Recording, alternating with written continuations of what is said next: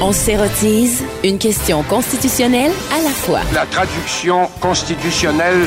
La question constitutionnelle. Et oui, c'est l'heure de parler de constitution avec Patrick Taillon. Bonjour. Bonjour Antoine. Professeur de droit à l'Université Laval, mais surtout notre chroniqueur constitutionnel. Et la chronique aujourd'hui est un peu particulière parce que c'est dans le cadre du tournoi des premiers ministres. On, essaie, on va essayer avec Patrick, ou c'est plutôt Patrick qui va essayer de, de- de faire ressortir les bons coups et les mauvais coups constitutionnels de plusieurs premiers ministres qui sont encore euh, donc dans le tournoi. Et euh, ça va se faire en deux parties, hein, euh, Patrick, parce qu'il y en a Oui, on beaucoup. va y aller en, en ordre alphabétique. Ouais. Et euh, bon, c'est pas toujours évident. Il y a des gestes ou des événements qui sont un peu inclassables. Donc, on va se reparler être- cette semaine une deuxième fois pour vider la question des bons et des mauvais coups constitutionnels. Commençons, Patrick, avec Lucien Bouchard.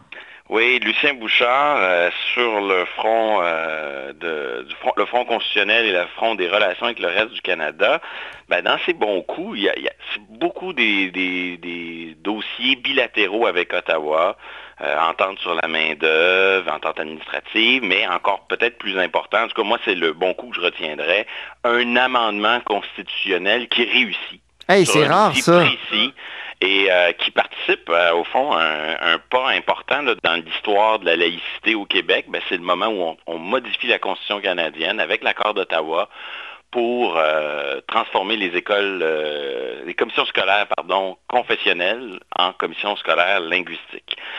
Son mauvais coup, c'est peut-être un peu technique, mais moi je pense que ça fut une erreur. Monsieur Bouchard est premier ministre euh, au lendemain du référendum de 95 et il y a dans la Constitution de 1982 une obligation à- avant 15 ans euh, de faire le bilan de ce qui a été adopté en 1982. Donc la Constitution impose au- à tous les premiers ministres de se réunir puis de vérifier si ça marche, cette affaire-là. Puis on a est- à la dernière minute. On a attendu à la dernière minute, puis pour le Québec, cette constitution-là, euh, l'Assemblée nationale la dénonce encore, la désapprouve. Et euh, dans un contexte politique un peu complexe, pour gérer cette patate chaude, euh, M. Bouchard et son gouvernement vont juste discrètement sortir de la salle au moment où on va faire ce- ce bilan de la Constitution de 82. Puis au fond, on va étouffer un peu l'affaire. Et euh, je pense que ça a été une occasion manquée euh, du gouvernement Bouchard. Qu'est-ce qu'il aurait pu peu faire à ce moment-là, Lucien Bouchard? ben, la Constitution oblige à faire un vrai bilan. Le Québec aurait dû exiger, euh, défendre une position forte, puis dire que la Constitution de 82, la manière dont elle a été adoptée est inacceptable et son contenu, euh, c'est pas euh, c'est pas une procédure appropriée. La preuve, Meade, Charlottetown a Oui. échoué. Donc, mais pas- Dieu sait que Lucien Bouchard était bien placé parce que c'est lui qui était procureur euh, dans, les, des- dans les- le deuxième renvoi sur le rapatriement. Oui, là, on vient Québec? l'arrière. Dans sa première carrière, M. Bouchard oui. a fait beaucoup de droits constitutionnels. Comme avocat, il a plaidé pour le gouvernement du Québec qui a contesté le rapatriement. Il a été aussi ambassadeur euh, à Paris euh, et aussi ministre euh, sous Brian Mulroney. Je veux dire, la question fallu, constitutionnelle, euh, le, problème de la Constitution de 82, il connaissait intimement, là, dans, je veux dire, dans, dans En ses effet. En, détails. 80 en 96, c'est comme si, comme premier ministre euh, souverainiste, il veut pas jouer dans le film de l'amélioration du fédéralisme et préfère au fond bouder cette discussion-là. Je pense que c'était une erreur. Mhm. Sinon, dernier point sur euh, Lucien Bouchard, un geste qui me semble euh, incontournable et inclassable. C'est pas un geste comme premier ministre, mais c'est tellement important dans l'histoire euh, constitutionnelle Oui. euh, du Québec et du Canada, c'est sa démission du gouvernement Mulroney. Hein, il faut le rappeler, il démissionne et il va être suivi par plusieurs membres du caucus Ça va faire conservateur. 30 ans ce mois-ci, hein, je crois. À quelques semaines de l'échec de Mitch, on ne Oui. sait pas encore terminé. Peut-être que ça aurait pu être sauvé. Il le fait à la suite d'un rapport fait par un de ses collègues, Jean Charest, Oui. qui à l'époque est lui aussi un, un ministre sous le, le gouvernement conservateur. Il voit que si Mitch est pour être sauvé, ça va se faire avec des compromis inacceptables au détriment des intérêts du Québec et préfère ne plus participer à ça. Il fonde le Bloc québécois et ça va avoir des conséquences sur toute la vie politique et constitutionnelle des années qui vont suivre. Cette, cette démission. Non, c'est très important. Il y avait aussi, tu avais noté le statut du Québec à la francophonie pour Lucien Bouchard. Oui, ben c'est pas comme premier ministre, mais dans sa collaboration avec euh, Brian Mulroney comme ambassadeur du Canada et aussi comme ministre conservateur, il va, il va participer euh, grandement à, régler la question du statut euh, du Québec dans la francophonie. il va, il y a un autre point qui aurait pu être mentionné aussi, c'est toute la réaction du gouvernement Bouchard à la loi sur la clarté. mais c'est un peu inclassable. Est-ce que ça a été un succès ou un échec, cette, cette réaction à la loi sur la clarté? Donc ça, c'est à la fin des années 90 début 2000, réaction, cette réaction-là prend la forme d'une loi, la loi 99, puis qui a été contestée par après, mais qui, finalement euh, existe toujours. Et oui, et pour l'instant, sa validité constitutionnelle a été confirmée par euh, la Cour supérieure, mais c'est un dossier qui chemine en, cours d'appel. Mais finalement, moi, j'aime beaucoup cette loi-là, Patrick, parce qu'on parle du Québec comme l'État du Québec et non comme euh, la province. En effet. Parlons de Robert Bourassa maintenant. Et oh, et là, il y en a beaucoup à ouais, dire. Robert Bourassa. il y en a tellement, c'est très riche, puis il a été pris dans des affaires constitutionnelles. En 85, quand il redevient premier ministre, il veut être un premier ministre économique, mais il, a été pris dans les affaires constitutionnelles pendant plusieurs années. C'est une autre époque. Hein. Aujourd'hui, euh, la Constitution est un peu tabou. Euh, mais donc, Robert Bourassa, les bons coups. Les bons coups, j'en propose deux. Euh, l'adoption de la Charte québécoise en 1975, ça passe un peu sous le tapis, mais c'est un, geste autonomiste. Hein. C'est la Constitution du Québec, sa Constitution interne, celle qu'on peut définir par nous-mêmes sans demander la permission au reste du Canada. Et quand même, c'est un, élément important, l'adoption de cette charte-là. Euh, c'est souvent oublié, euh, notamment parce que dans son contenu, elle a été grandement bonifiée sous le gouvernement Lévesque, mais peu importe, c'est Robert Bourassa qui va le faire en 1975. Premier bon coup. Deuxième bon coup, en tout cas dans la mémoire nationale, son mais, mais attends, sur la charte, là, je... est-ce qu'elle a une autonomie, cette charte-là, euh, étant donné qu'elle est maintenant soumis, euh, soumise à, l'interprétation que la Cour suprême fait des droits et libertés de l'autre charte. Oui, bien, en 1975, quand le Québec fait ce geste de se doter d'une charte, euh, il le fait euh, alors qu'il n'y a pas d'équivalent. Il y a la Déclaration canadienne des droits, mais ça n'a pas la même importance. C'est vrai qu'aujourd'hui, le coup de force de 1982 puis l'interprétation qui a été faite ensuite de la Charte canadienne a fait en sorte que euh, les juges ont souvent une approche euh, qui, vise un peu à uniformiser tous ces textes-là. Et l'originalité de la Charte québécoise se perd dans tout ça. N'empêche qu'au moment où le geste est posé, le geste est important, puis il y a quand même une. Il perdure dans le temps. Cette charte-là, elle existe encore. Et à bien des égards, elle a des aspects, euh, elle couvre certains aspects de la vie, notamment les relations entre personnes privées, qui ne sont pas couvertes par euh, la charte canadienne. Au bilan de Robert Bourassa, c'est quand même euh, un, ben actif important. Est-ce que, est que le législateur québécois, Patrick, pourrait préciser une interprétation de certains droits euh, qui euh, serait en rupture avec ce que la Cour suprême a dit en, allant dans le texte législatif de, de, la charte, par exemple? Oui, il pourrait le... à quelque part, il, le, il le fait parfois à l'occasion. La, loi 21 sur la loi sur la laïcité, euh, la loi sur la laïcité est un exemple de ça. On a modifié la charte québécoise pour y inscrire une conception de la laïcité qui n'est pas tout à fait la même que celle qu'on retrouve dans la jurisprudence.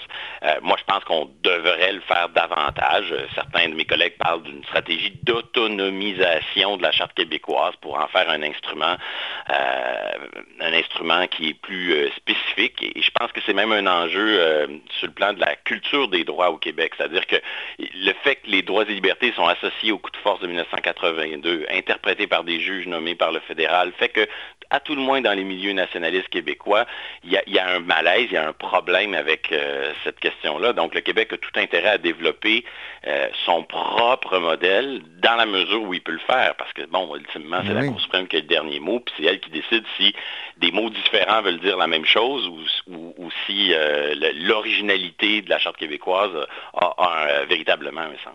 Continuons sur le, un autre bon coup de Robert Bourassa. Avec un autre bon coup de Son très célèbre discours du 22 juin 1990, là, quoi qu'on dise, quoi qu'on fasse, le Québec est aujourd'hui et pour toujours une société distincte, libre et capable d'assumer son destin. C'est probablement le, moment, les paroles les plus fortes prononcées par euh, M. Bourassa, puis peut-être les paroles les plus consensuelles. C'est-à-dire qu'à ce moment-là, il rassemble derrière lui là, très, très tout le Québec est rassemblé derrière lui, qu'il soit euh, indépendantiste, nationaliste, fédéraliste, euh, modéré. Ou... Donc tout le monde est euh, très, très uni derrière cette phrase. En même temps, ce n'est pas une réalisation, c'est juste d'avoir su trouver les mots pour cristalliser une opinion, mais c'est sûr que c'est quelque chose sur C'était un moment formidable, puis juste, juste, juste à relire cette phrase-là, j'ai les frissons. Ben, j'avoue que moi aussi. Pour les mauvais moments. Oui, les mauvais euh, moments. Les mauvais moments de Robert Bourassa constitutionnel. J'en choisis un qui, euh, qui, cristallise tout, à mon avis. Euh, l'affaire Diane Willenie.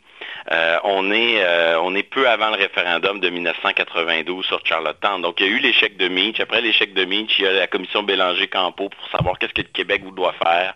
Puis, il y a une vaste stratégie euh, qui consiste à dire, ben, Robert Bourassa embarque dans cette stratégie en disant, moi, je vais réaliser la souveraineté du Québec à moins que le fédéral dépose des offres satisfaisantes. Et on veut utiliser cette menace on, l'inscrit même dans une loi, la loi 150.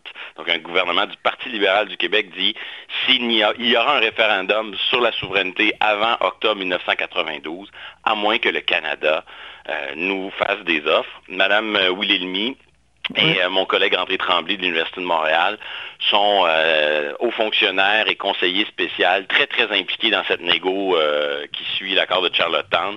Et un enregistrement est intercepté, diffusé, peu importe, secret des sources journalistiques. Diffusé à la radio ici à Québec, à CJRP, je me souviens très bien. Et, il y a cette phrase hein, qui est dite durant la conversation, on s'est écrasé, c'est tout.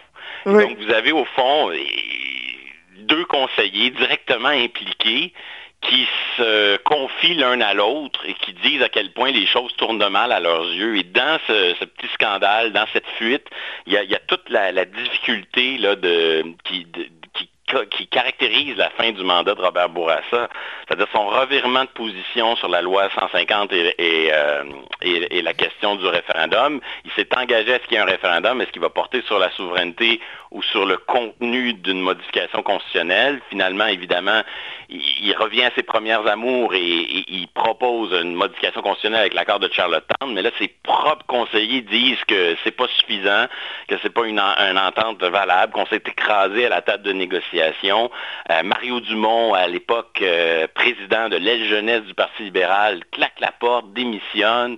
Euh, Jean Allaire, qui présidait un comité important sur ces questions, fait la même chose. Donc l'affaire Will symbolise un peu toute cette difficulté là, autour de l'année 92 pour Robert Bourassa à faire avancer la question constitutionnelle. Bien.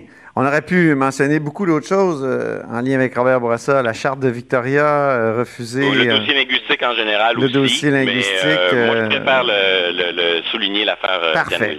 Parfait. Maintenant, parlons de Jean Charest, qui aujourd'hui est dans, est dans, le, dans le duel avec Maurice Duplessis. Oui, ben Jean Charest, ce qui est intéressant de noter, c'est que c'est quelqu'un qui voulait pas tellement entendre parler de constitution et sa doctrine était beaucoup axée sur le fait que le fruit n'était pas mûr. Au fond, il avait pris acte du traumatisme des années Bourassa, du deuxième référendum sur la souveraineté, pour en quelque sorte pratiquer une politique du moratoire. Donc c'est bon coup. D'après moi, j'en soumets deux. Euh, d'avoir poussé un peu plus loin euh, la compétence du Québec sur le front de, euh, de l'action internationale. Euh, il, a, il a fait en ce qui concerne la doctrine Gérin-Lajoie, c'est-à-dire l'idée que ce qui est de compétence ici au Québec, les compétences du Québec sont, sont de compétences aussi, se prolongent sur la scène internationale. Oui, c'est l'action internationale de Jean Charest, ça fait partie de, de, comment dire, de, la colonne du bilan qui est intéressant. Et dans ce front-là, on peut mentionner différentes choses. Il y a le siège à l'UNESCO qui est peut-être pas aussi important qu'on l'aurait voulu, mais qui existe quand même. Il y a la façon aussi dont à l'étranger, il représentait le Québec. Il faisait jamais de partisanerie, par exemple, quand il était question de l'avenir politique du Québec, de la souveraineté, quand il était à l'étranger. Il traitait ces questions-là avec une... Oui, puis il y a l'accord international, les accords internationaux que le Québec a signés avec notamment la France pour reconnaître les, les, compétences et les, connaissances et les, dossiers, pas, pas dossiers, mais les, diplômes, voilà le mot que je cherchais, de, à l'étranger, euh, de l'étranger changer à Québec, au Québec. Donc, son action pour consolider euh, notre, notre, compétence en matière de relations internationales est clairement, selon moi, sa plus belle réalisation. Sinon, d'autres pourraient mentionner peut-être le Conseil de la Fédération. Euh, faudra voir. Moi, j'ai tendance à y voir qu'une simple transformation de la traditionnelle conférence des premiers ministres qui existait depuis Honoré Mercier. Mais on verra avec le temps. C'est sûr que ça fait aussi partie de son bilan.